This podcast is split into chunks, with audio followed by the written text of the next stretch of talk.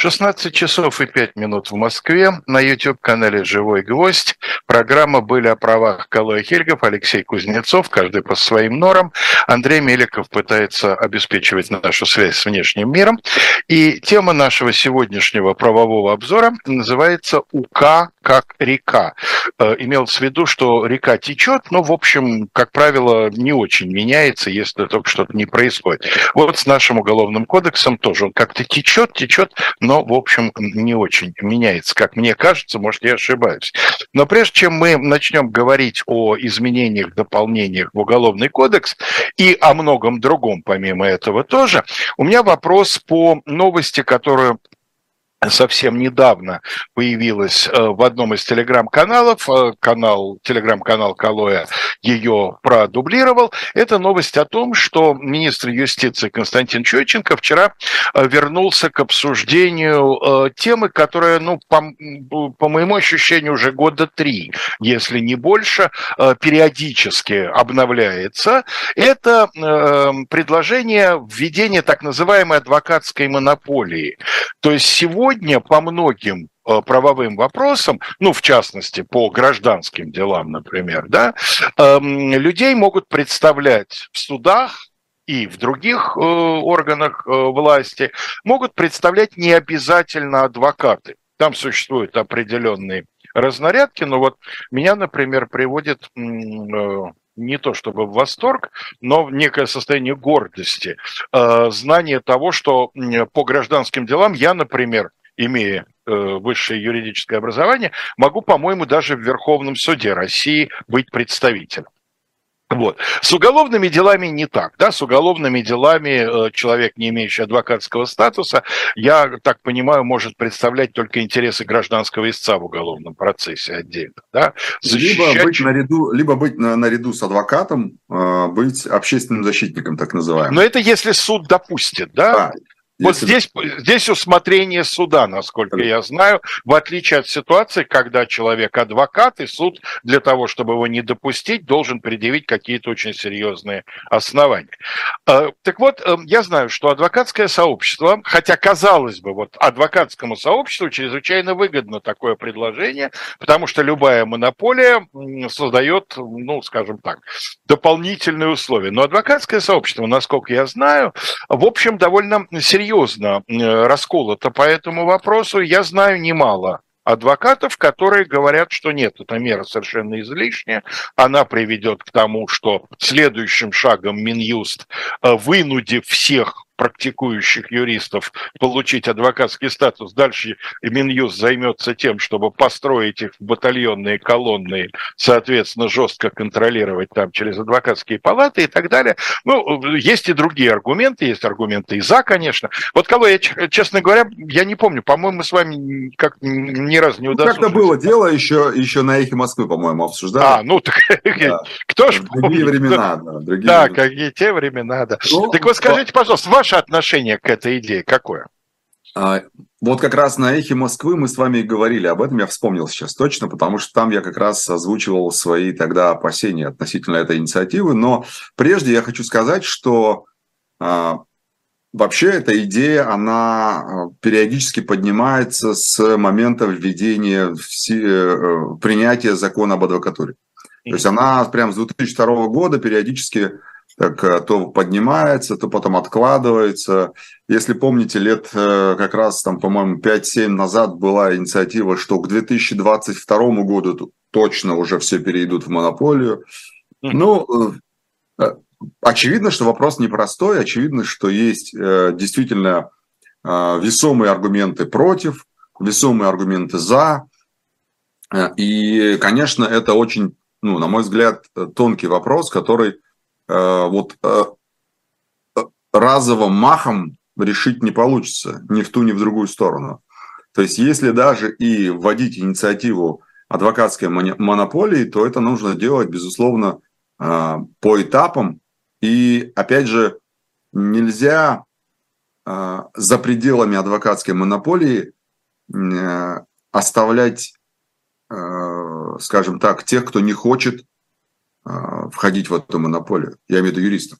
Ну, то есть нельзя сделать так, чтобы адвокатская монополия покрывало прям всю представительскую деятельность. На мой взгляд, это будет вредно, в том числе и по той причине, о которой вы сказали, что э, действительно Минюст будет э, и уже пытается раз, различными инициативами, э, скажем так, э, вмешиваться в регуляторскую э, деятельность адвокатов, я имею в виду вмешиваться в том числе и вопросов лишения статуса. Ну, то есть в адвокатское самоуправление, в то, что да, законом отнесено к, к ведению да. палат и других значит, и федеральной палаты, да. самой адвокатуры. Да. И, и, конечно, мы не застрахованы от то, сегодняшнее положение дела, но еще более или менее приемлемо для того, чтобы находиться в э, адвокатском сообществе. Но когда речь пойдет о том, что завтра проявится новая инициатива, там а, будут новые какие-то законопроекты от Минюста, которые по сути своей будут сужать всю эту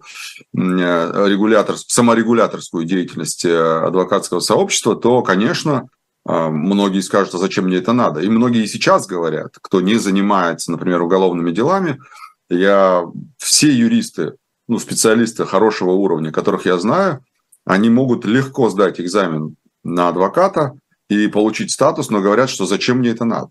То есть я не занимаюсь уголовными делами, раз. Второе, а, если я захожу на эту территорию адвокатской, ну, адвокатского э, статуса, то, конечно, я понимаю, что у меня совсем другие эм, э, регуляторские механизмы включаются, регуляторные механизмы включаются. И, естественно, люди не хотят, потому что им проще, условно говоря, перед своим заказчиком нести ответственность по закону о защите прав потребителей – Э, чем, э, например, быть э, зарегулированным Минюстом или той же, той же там, правилами адвокатской корпорации. Да?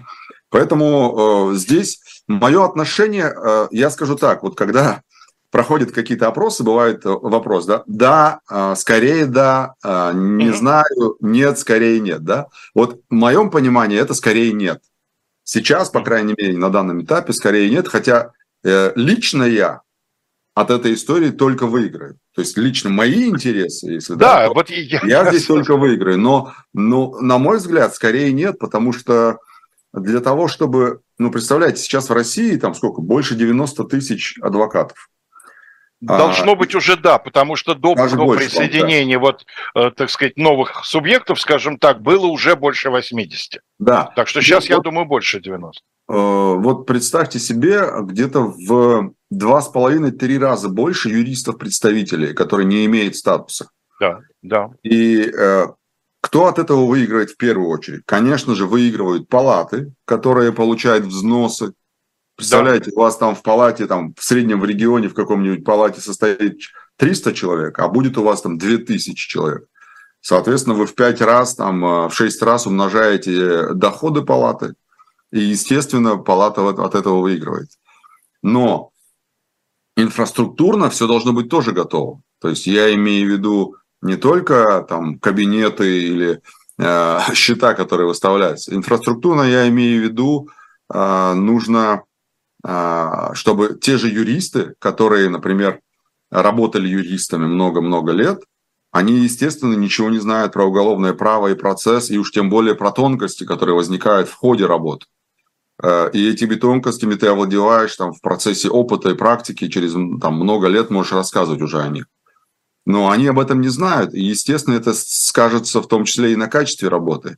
Та же история, например, если ну, такой себе посредственный юрист, который э, зарабатывал меньше, чем он желает, и вдруг ему дали статус адвоката, и, и, и он пошел там зарабатывать денег на уголовных делах. Ну, естественно, что, э, скажем так, недовольных доверителей будет сильно больше. Потому что качество предоставляемых услуг, несмотря на то, что он сдал экзамен, еще раз говорю. Угу. Кстати, вопрос об, об, об экзамене это тоже отдельный вопрос, потому что мы знаем, что во многих регионах, скажем так, экзамен можно сдать легче, чем, например, а, в других в... регионах. Да. Вот, соответственно, это тоже э, вопрос, который возникает при, представляете, там, условно говоря, в течение двух лет нужно ввести там 200 тысяч адвокатов, надо принять экзамен. Но сильно повышается риск коррупционной составляющей, конечно же, об этом надо говорить.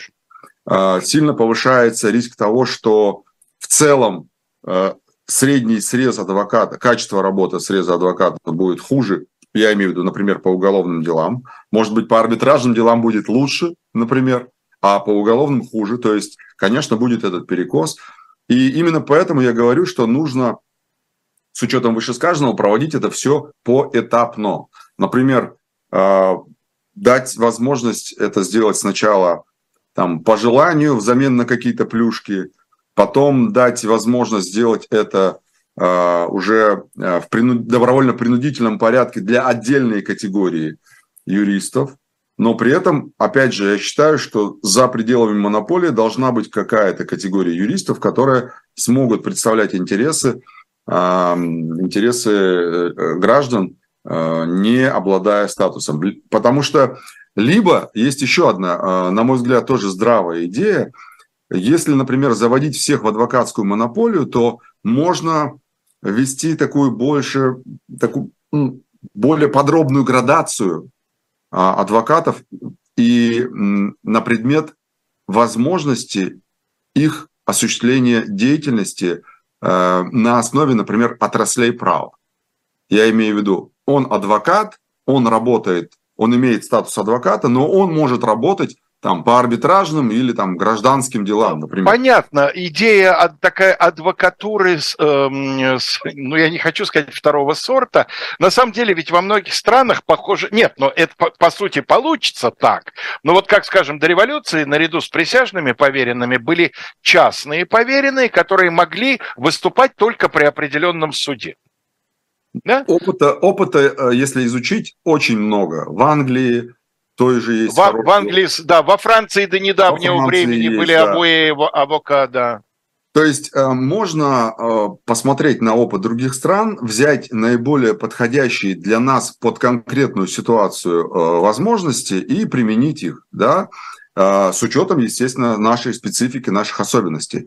Поэтому я говорю, что просто в текущей редакции закона брать и под, подминать всех под адвокатуру – мне кажется, будет вредно для самого, самого сообщества адвокатского. Почему я, собственно говоря, я на что обратил внимание? Э, Чученко свою как бы, позицию мотивировал. Мотивировал следующим образом, я цитирую. Мы исходим из того, что представлять интересы наших граждан в судебных инстанциях должны профессионалы. Причем эти профессионалы должны быть связаны определенными профессиональными этическими обязательствами. И как нам представляется, основным институтом, который мог бы взять на себя всю эту работу, является адвокатура. Конец цитаты. Вроде бы адвокатуре выражено доверие. Но, честно говоря, вот что-то меня останавливает от того, чтобы начать бурно радоваться на месте адвокатуры. Я не исключаю такой сценарий, как вы только что все это описали, да, на адвокатуру сваливается огромный пласт обязанностей, связанных с организацией экзаменов, приемом быстрым приемом там большого количества юристов в адвокатуру и так далее. Естественно, будут косяки, как злонамеренные, так и, так сказать, проистекающие просто от общей суеты. После чего государство скажет, ой, нет, адвокатура не способна эту работу сделать. Давайте государство будет принимать адвокатские экзамены, давать адвокатскую лицензию. Ну, Все. один из вариантов, да, один из вариантов. Да, я не говорю, что он реализуется, но вот ей-богу, это все не, не просто. А, я и поэтому говорю, что нельзя одним махом решать такие вопросы. Это очень сложный, очень такой требующий э, кропотливого подхода э, вопрос, который, ну, по сути своей, может определить судьбу там э, дальнейших специалистов, э, судьбу специалистов, которые выбрали путь там быть юристом, да, потому что э, сегодня у нас так, вот мы выступали недавно, я выступал на одном юридическом форуме в Воронеже вместе с коллегами из Беларуси. Вот они рядом сидят и рассказывают мне про то, как у них сейчас работает э, адвокатура. И у них, ну, э, я тогда пошутил у них там прямо на форуме, я говорю, ребят, мне кажется, вы в пятом сезоне, а мы еще в третьем э, в этом смысле. И, э, скорее всего, мы просто не знаем, что у нас, нас ждет в пятом сезоне, и мы смотрим на вас и примерно как-то ориентируемся на это. Ну, вот, да. Потому что у них там все, ну, там просто, то есть, коммерческие суды отдельно, адвокаты по коммерческим делам могут при каких-то условиях работать, потом, если не это условие не работать, то ты не имеешь права, здесь уголовные только через государство и так далее, и так далее. Ну, то есть там вообще и нет никаких гарантий, что мы завтра с этим не столкнемся. Да. А, а загнать 300 тысяч человек, условно говоря, под эти правила, ну, а, мы останемся без, без вариантов. И, и еще, может быть, знаете, какая норма? Там, типа, если ты получил статус адвоката, то, выходя из статуса адвоката, ты больше не можешь заниматься юриспруденцией. Тоже может быть такое, знаете. Никто не застрахован. В этом же и отличается стабильность от нестабильности. В этом заключается привлекательность от непривлекательности. В том, что нет понимания прогноза, как будет через год, два, три. И именно ну эта причина сегодня вызывает такое количество споров. Нет понимания прогноза во многом, потому что нет доверия к источнику этих инициатив, разумеется, да. Хорошо, спасибо, Калай. Еще одна новость, которая пока еще меня лично не затрагивает, но я потихонечку приближаюсь, к сожалению, к тому рубежу, когда она начнет меня затрагивать. Значит, в уголовном В уголовном кодексе появилось эм, новое отягчающее обстоятельство. Э, в списке отягчающих обстоятельств я напоминаю, что в отличие от списка смягчающих обстоятельств, список отягчающих исчерпывающий. Суд не может так сказать, фантазировать, да, он должен, если он исходит из того, что у преступления такие есть, то вот он этот список, нельзя придумать новый. Так вот, появляется новое совершение преступления в отношении лица, превысившего 60-летний возраст. Да? Логика понятна. У нас есть незащищенная категория по возрасту, это несовершеннолетние, отдельно выделяются малолетние. Да? Ну вот, а чем, как говорит народная мудрость, старый, что малый. Да? Значит, это тоже люди, значит, физически постепенно угасающие, это люди нередко ментально впадающие обратно в детский возраст. Вот давайте их защитим. Э, как вы думаете, чем все это вызвано и к чему все это на практике приведет? А, Алексей, я, во-первых, хочу сказать, что еще не появилась, она, инициатива только-только появилась э, в форме там, а, по-моему, какого-то внесения законопроекта в Госдуму. А это еще а, я, не, я, я значит, да. невнимательно посмотрел. Оно, оно будет, э, ну, планируется, что его внесут, но пока еще не внесли. Ну, естественно, на мой взгляд, у нас же э, какой-то резонанс, так сразу нужно, так сказать, использовать э, возможность внесения изменений. И очень много сейчас э, и расследуется там дел, и видео в, в интернете, когда пожилых людей бьют, там, забирают у них там сумки, портфели. Мошенничество совершенно четко ориентированы да, да, да. прямо вот на эту категорию. Да, это... То есть у нас много резонансных вопросов, связанных с пенсионерами, которых обманывают, бьют, э, там, там, грабят э, и так далее. И, наверное, именно это стало таким отягчающим, ну, инициативой для отягч... вынесения таких вот а, предложений об отягчающих обстоятельствах, но а, в целом, на мой взгляд, я не знаю насчет 60 лет, да, ну, в любом случае, ну, просто бывают люди, которые в 60 выглядят как, как я сейчас, например. Но в любом случае, в целом, сама инициатива, на мой взгляд, справедлива, только ее нужно использовать в зависимости от конкретной ситуации. То есть, э, может быть, человеку в 61 э, и не нужно было бы там, э, например, какой-то помощи, но в целом, на мой взгляд, эта инициатива вполне себе, скажем так, обоснована, но вопрос в другом еще, то есть, опять же, да, есть другая сторона. Это когда мы таким образом, не нарушаем ли мы таким образом а, право самого обвиняемого на там, справедливое отношение, справедливый суд и так далее, и так далее. И я именно поэтому говорю, когда я говорю, что нужно там а, смотреть конкретные случаи отдельно, я бы, например, этот возраст не 60 поставил, но, не знаю, 65 хотя бы. А, чтобы вот как бы ближе туда, к справедливости быть, да.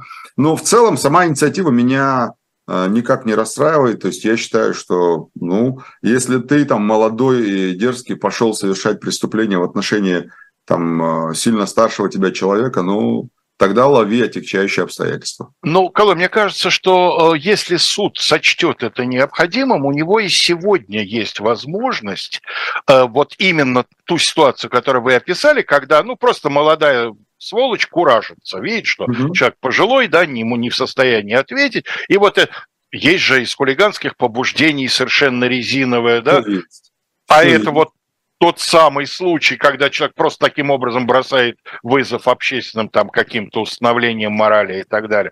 То есть мне кажется, что вот это все из разряда какой-то имитации. А, Алексей, вообще не спорю. А, вот вы сейчас сказали про то, что у суда и так есть возможность. Действительно, она есть. И, и, и мотив прописать есть, и у обвинения, в том числе, а потом уже у суда повторить это все и так далее. И более того, там у нас обычно в наказаниях разбег наказания настолько большой бывает, ну, например, там от э, вообще от условного срока до 10 лет тоже бывает такой разбег. Поэтому у суда есть возможности, так сказать, выбрать на пропорцию и назначить соответствующее наказание. Ну, здесь, наверное, как я уже говорю, инициатива появилась от вот этих самых э, резонансных видеозаписей, которые мы с вами периодически встречаем на Э, наших э, там, э, ну, в интернете. И последняя из них была как раз, когда пенсионер пытался там что-то остановить кого-то, что-то я читал, что-то вроде этого, который, ну, человек, который совершил преступление, пытался его остановить, и, видимо, вот это и стало таким, такой вот инициативой. Мне кажется, это, ну, с точки зрения судебной практики, выборы... ничего особо не изменит под выборы же всегда любые инициативы, адресованные пожилым людям, которые, как известно, самый дисциплинированный электорат, они всегда хорошо заходят. Вот у нас под выборы как раз есть много сейчас законопроектов, о которых я хочу быстренько вот поговорить. Вот и давайте к этому, к этому. Да, у нас есть, во-первых, повышение МРОТ. Э, с 1 января 2024 года размер МРОТа составит 19 242 рубля. Повышение э, составит примерно на 18%. Это ну, так, Значительное, да. Да, но 19 200 в целом для МРОТа это, конечно, грустно для нашей страны. А дальше. А, в Госдуме появился законопроект, который а, обязывает работодателя ежегодно оплачивать многодетным, там, три и более детей, да, многодетным работникам своим, а, которые работают на крайнем севере или приравненных к ним территориях, стоимость проезда и провоза багажа к месту отпуска и обратно. Э, в чем отличие? В том, что э, вот действующая редакция – это обязанность у работодателя делать каждый, каждые два года один раз. Сейчас это работодатель будет делать ежегодно. Сегодня появилась информация, по-моему, на сайте Росфинмониторинга, если не ошибаюсь, что э, Росфинмониторинг, точнее, в лице своего центра управления там, э, мониторингом и управления сетью связи, он называется, в общем, они э, сообщили очень интересную новость о том, что с 2021 года в России заблокировано 167 VPN-сервисов угу. и 84 приложения с VPN-услугами. А, и это большой показатель с точки зрения того, что ну, там, условно, до 20 какого там, когда там начали блокировать эти все истории. В общем, ну, года два-три назад мы не, не так сильно пользовались VPN-сервисами. Началась вся эта история, вспомнил, э, когда начали блокировать Telegram, тогда вот я, честно, э, ну так, глубоко окунулся и понял, что такое VPN-сервис только тогда, когда начали блокировать Telegram. По-моему, а это было это... чуть больше двух лет назад, по-моему, да? Чуть, чуть раньше даже еще. По-моему, это был доковидный 19 а, нет, 18 год, по-моему, даже. Доковидный разве, да? Да, да, да, да. Ну, окей, не важно. Вот, поэтому э, я посчитал эту новость для нас интересной, и э, чтобы люди понимали, что те VPN, которыми мы сейчас продолжаем пользоваться, а мы продолжаем пользоваться, они тоже могут быть заблокированы. А дальше, из интересного, что еще? А, вывески на иностранном языке. Тоже интересный законопроект, сейчас в Думе находится. А, вывески и надписи, э, в том числе там, информация о товаре, об акциях каких-то. Все это должно быть написано на русском языке. Но если название компании находится, ну, написано на английском языке, то, конечно, это не является ограничением.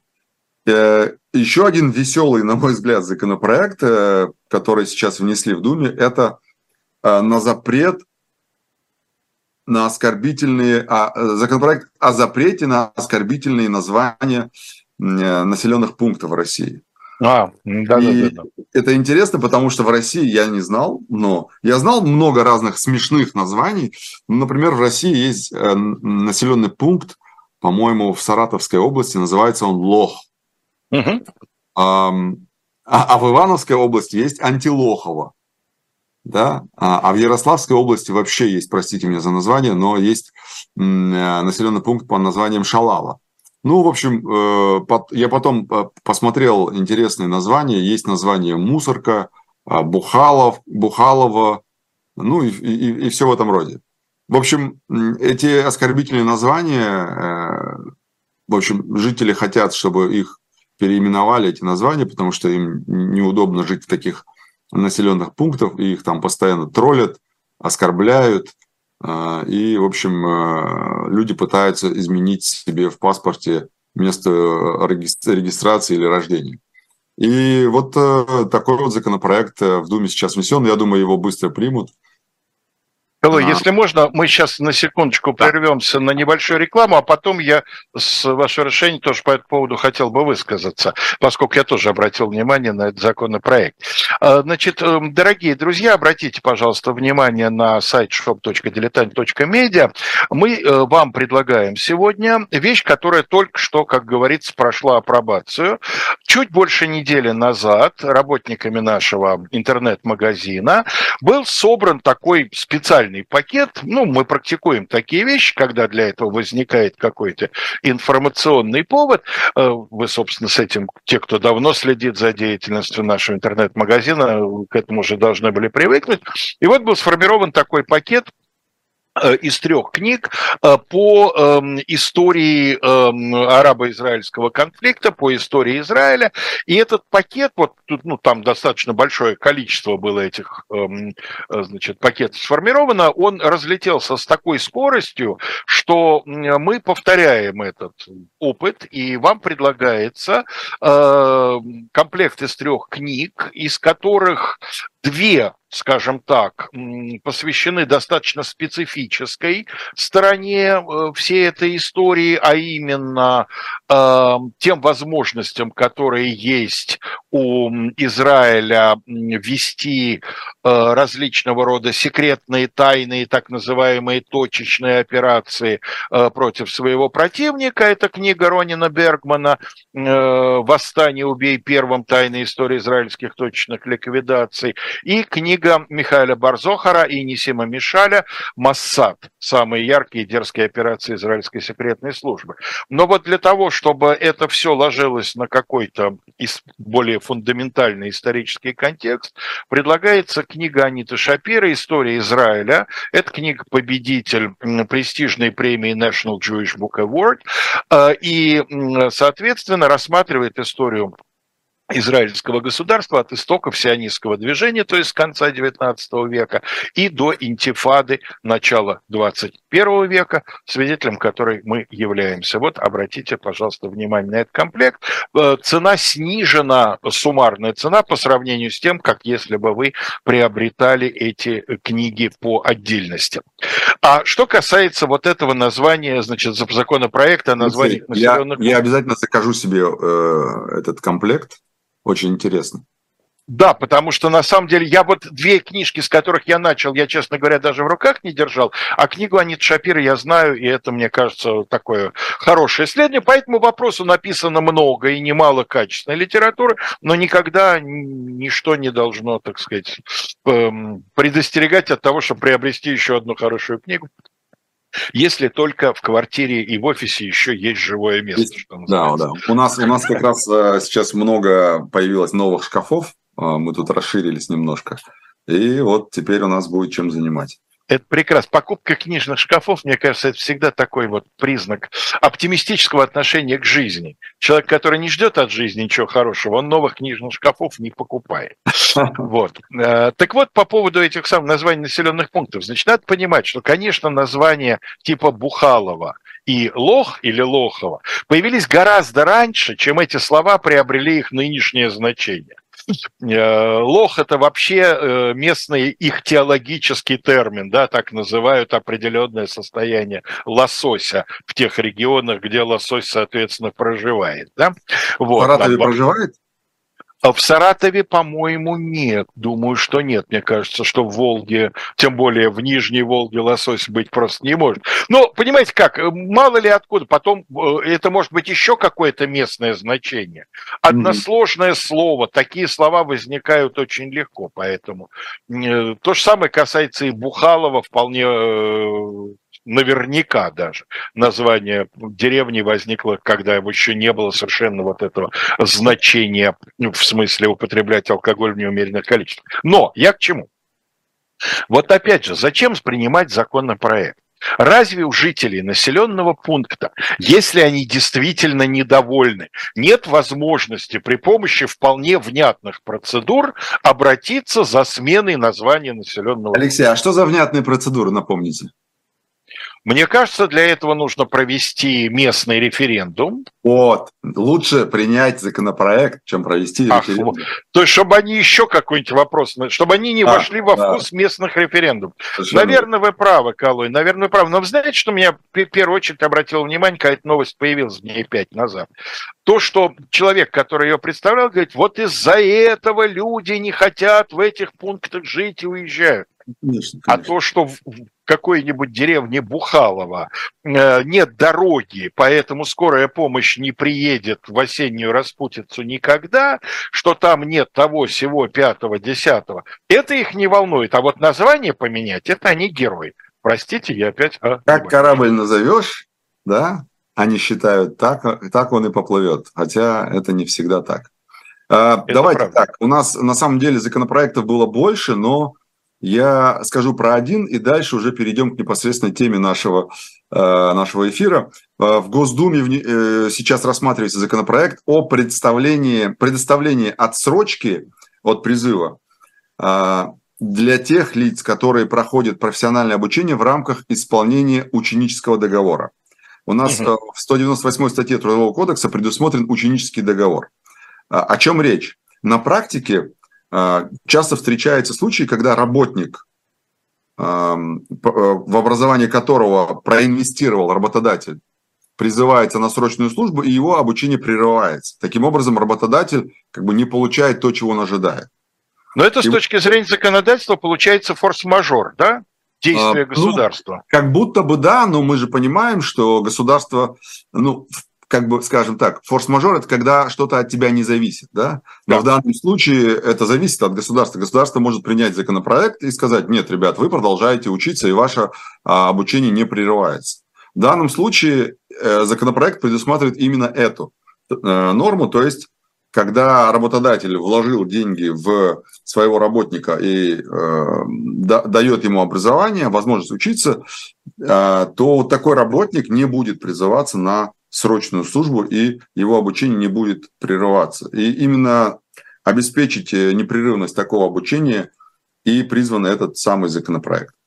Это по инициативам, э, по законопроектам. Там много у нас на самом деле интересных было законопроектов, но э, не суть, если что, вернемся к ним еще. Да, конечно, они пройдут, же пока только да, пройдут да, первое и второе чтение. Теперь, а, переходя к основной теме нашего разговора, я вам скажу, уважаемые наши зрители, что тему разговора э, выбирал Алексей, я имею в виду название. И, соответственно, понимая, что... Ответственность несет он. Нет, нет, нет. Понимая, что я не могу быть не в курсе этой темы, э, Алексей даже не согласовал название со мной, ну, на что я ему давал полную индульгенцию. Так вот, э, деловая Россия, вы знаете такую организацию, это организация, которая официально занимается поддержкой предпринимателей э, с точки зрения обеспечения их прав э, и так далее.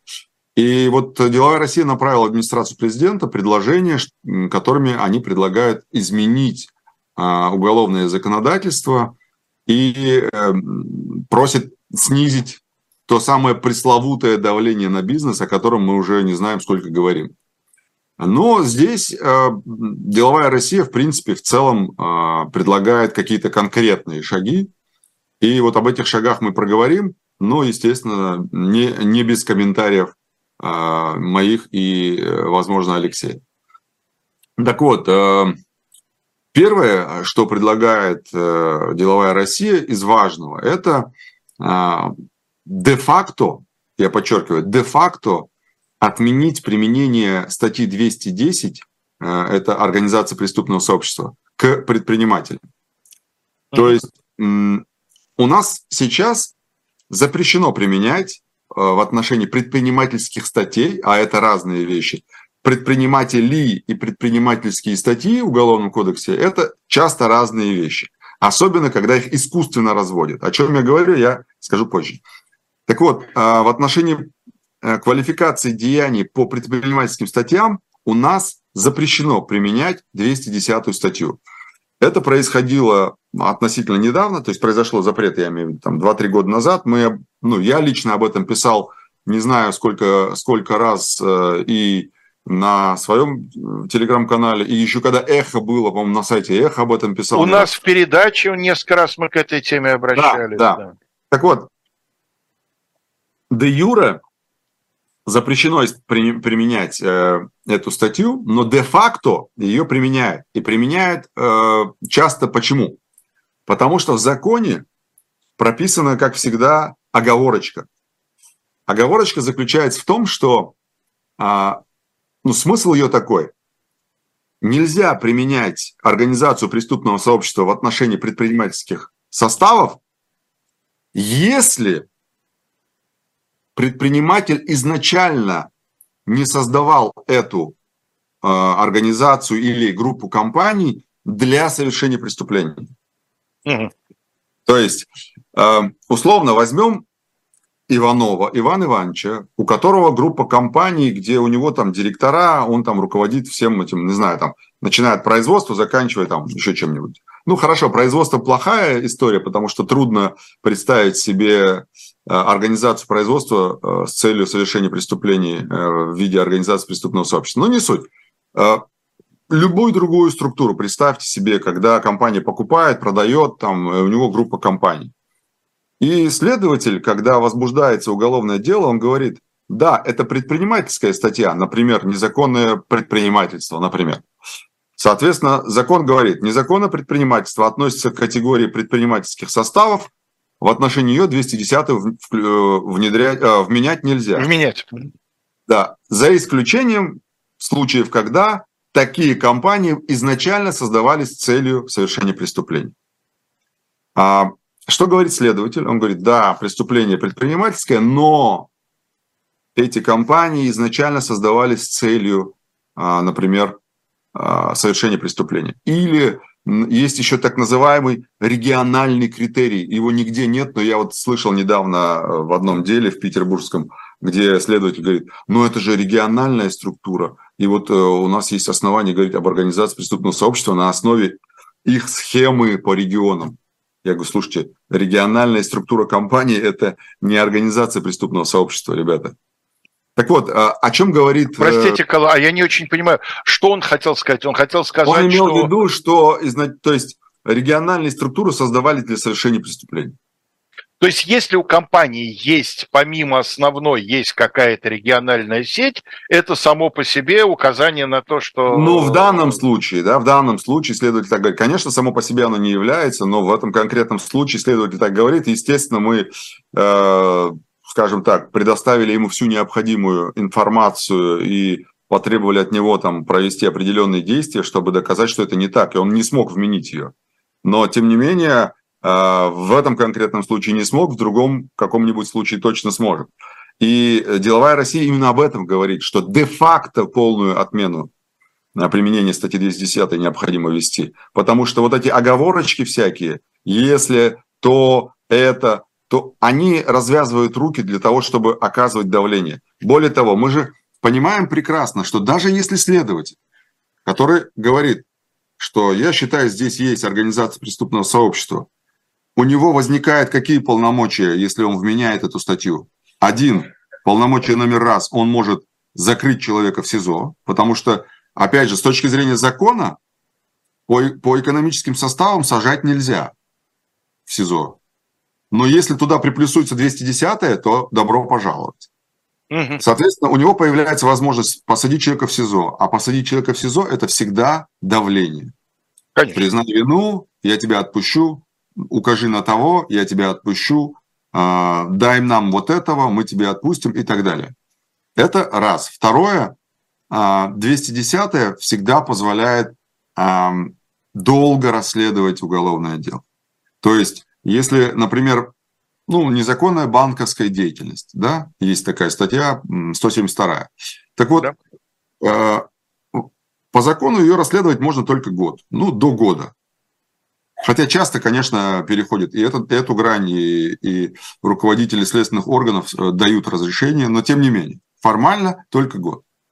А если там еще 210 то полтора года плюс еще там дадут время на материалы ознакомления и так далее, ну, то есть до двух лет. То есть до двух лет могут держать человека в СИЗО. Ну, конечно, это сильный инструмент давления. Поэтому де-факто, не де-юра, и здесь очень важно, почему я говорю де-факто, это прям цитата из пред, предложений деловой России. Де-факто отменить а, применение этой статьи в отношении предпринимателей. Это важно, безусловно, Потому что вот когда в 2020 году запретили использовать эту статью а, к предпринимательским э, составам, но на практике, как я уже сказал, все работает, этот запрет обходится любым произвольным образом. А, любая структура компании или нескольких компаний воспринимается как организованная преступная деятельность, директор может или там учредитель может руководителем быть этой организованной преступной деятельности и так далее, и так далее.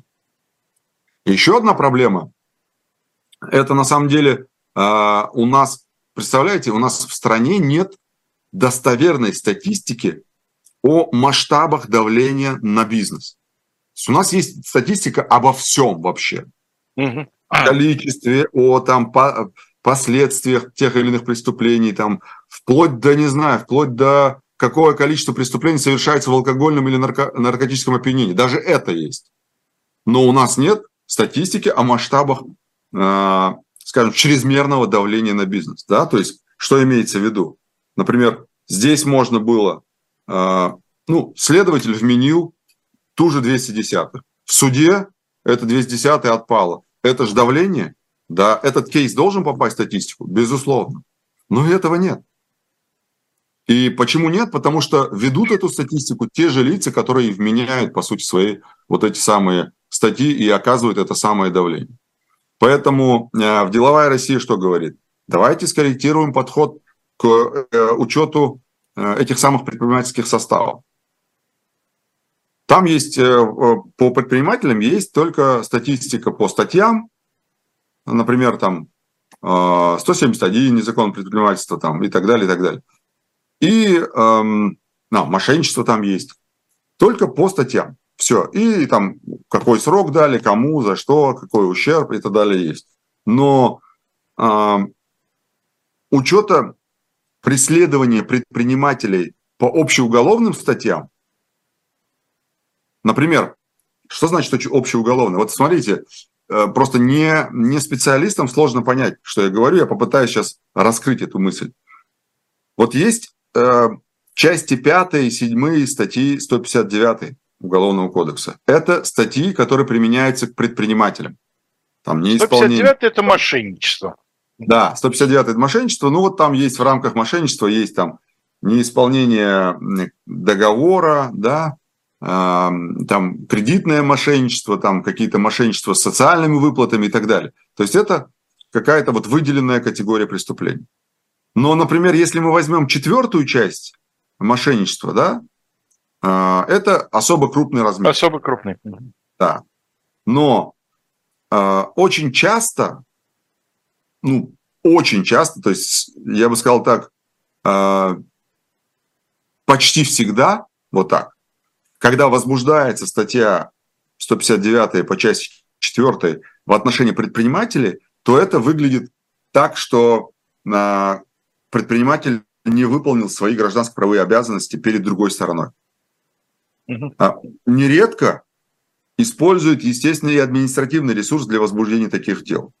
Нередко, я имею в виду, когда оппонент, который, в принципе, должен был быть оппонентом в арбитражном суде, но он почему-то решает, что можно возбудить дело через знакомого, закрыть этого руководителя организации, закрыть, я имею в виду арестовать, и давить на него, чтобы он выплатил э, деньги по договору. Такое тоже встречается. И вот таких вот дел, а, а формально 159 статья, без всяких примечаний, просто статья мошенничества, она не отнесена к предпринимательским статьям. Она формально относится к статьям, э, к преступлениям против э, имущества. Да? Это форма хищения. Хищение путем обмана и злоупотребления доверия.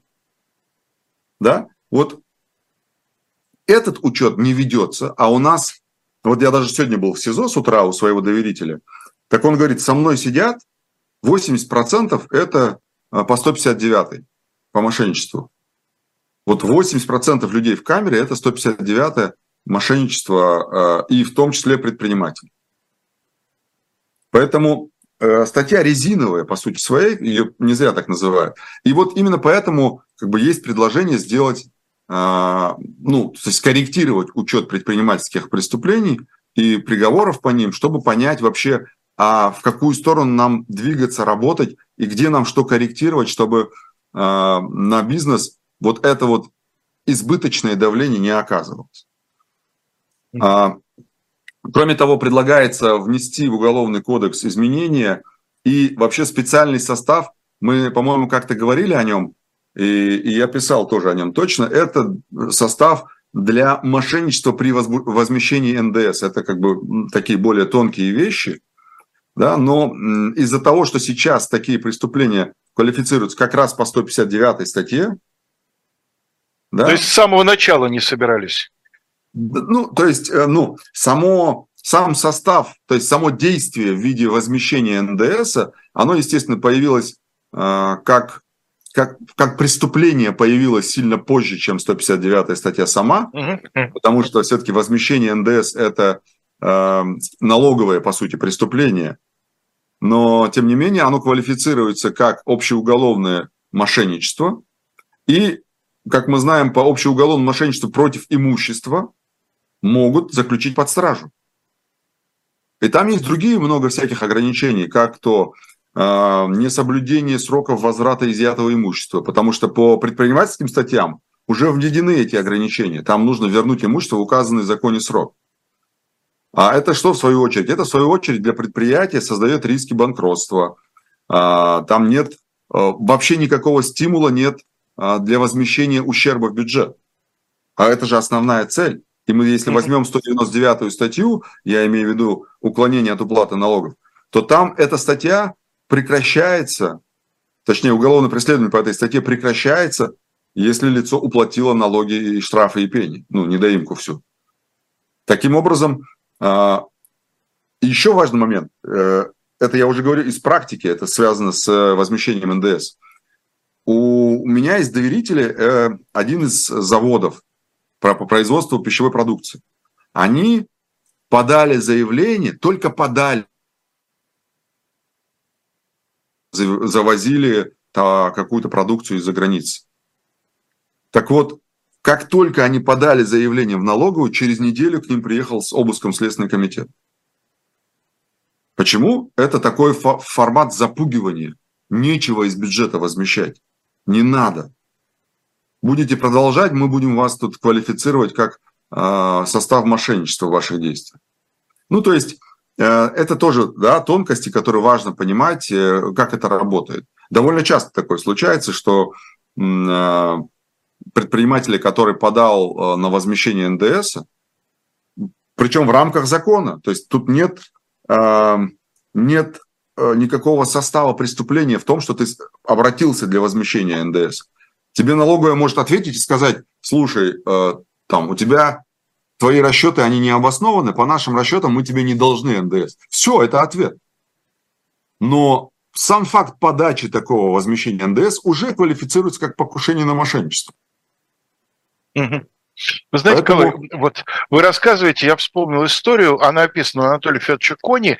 Его один раз отправили в провинцию с инспекцией, а дело было такое. В Смоленском окружном суде один жуликоватый адвокат, причем не, не присяжный, а именно частный поверенный, вот, он практиковал такую вещь. Э, ему надо было на какого-нибудь купца наехать, и он предъявлял иск я гражданский. Читал, да, а потом тут же в обеспечении этого иска требовал от суда ареста имущества. А поскольку он был бывший секретарь суда, у него были знакомства, суд обычно шел ему да. навстречу. И купец там на полгода, на год оказывался с, с арестованным имуществом и, естественно, становился мягким и податливым, как воск. Да, вот похоже, что наше государство тоже прочитало про это дело. Ну, на самом деле, таких историй немало. Я вот сейчас расскажу коротко про, например, случай. У нас э, опять же, в том же 2020 году, по-моему, да, а, даже нет, чуть позже, сейчас уже, после ковида, в законодательство внесли изменения. Вот я сказал про 199-ю статью уклонения от уплаты налогов. При возмещении недоимки уголовное дело прекращается. Так вот, у нас в, а, в Уголовном кодексе есть такая статья, 172, я уже упоминал ее, это незаконная банковская деятельность. Mm-hmm. Так туда тоже внесли такое изменение в части второй, а, там два пункта есть. Э, совершение этого преступления организованной группой и совершение а, с извлечением а, дохода в особо крупном размере. Угу. Вот. У нас в законе внесено изменение прям под, под предпринимателей, все, и говорят, ребята, если у вас 172 по части 2 пункту Б, то есть извлечение особо крупного дохода, угу. то если вы возместите этот э, ущерб, то мы вам прекратим. Прекрасно. Но, Алексей, есть большое но. Все было бы э, хорошо, если бы не так плохо. Когда возбуждается уголовное дело по 172 статье, особо крупный размер дохода может извлекаться только при совершении этого преступления организованной группы. То есть невозможно одному человеку вменить незаконную банковскую деятельность с извлечением дохода в особо крупном размере. Обязательно будет второй, третий или четвертый, потому что так эта деятельность организована. Mm-hmm. А если там есть хотя бы еще один человек, то это уже организованная группа. А в законе говорится только про извлечение дохода в особо крупном размере. Там не говорится про организованную группу. А если вам вменили организованную группу и особо крупный доход, то даже если вы возместите, дело не прекратят. Какой смысл в этой, э, в этой поправке? Скажите, пожалуйста, а, Колой, а в теории права есть такое понятие скрытый квалифицирующий признак?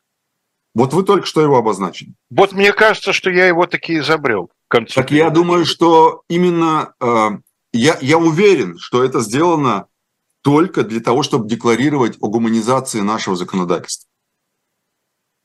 А по факту это никак не гуманизирует, это вообще я вам просто скажу, я довольно часто работаю по 172 статьям, и я знаю, что реально эту норму применить нельзя. Хотя она на бумаге прописана. Для этого внесли изменения в 76 прим. 1 э, освобождение от уголовной ответственности в связи с возмещением ущерба. Есть такая статья в Уголовном кодексе. Для этого внесли изменения в статью 28.1, это Уголовно-процессуальный кодекс, где говорится о прекращении преследования в связи с возмещением ущерба. Внесли изменения но прописали пункт Б. Все.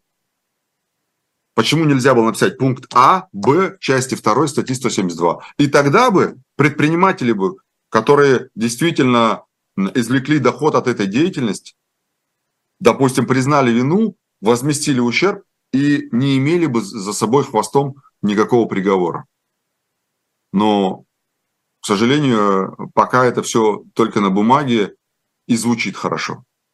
На практике же ни одно обвинение по части 172, по части 2 не ограничивается пунктом Б, потому что, как я уже сказал, это невозможно без совершения преступления организованной группы. Вот так. Так это работает. И вот эти все, я, я всячески поддерживаю такую инициативу э, деловой России.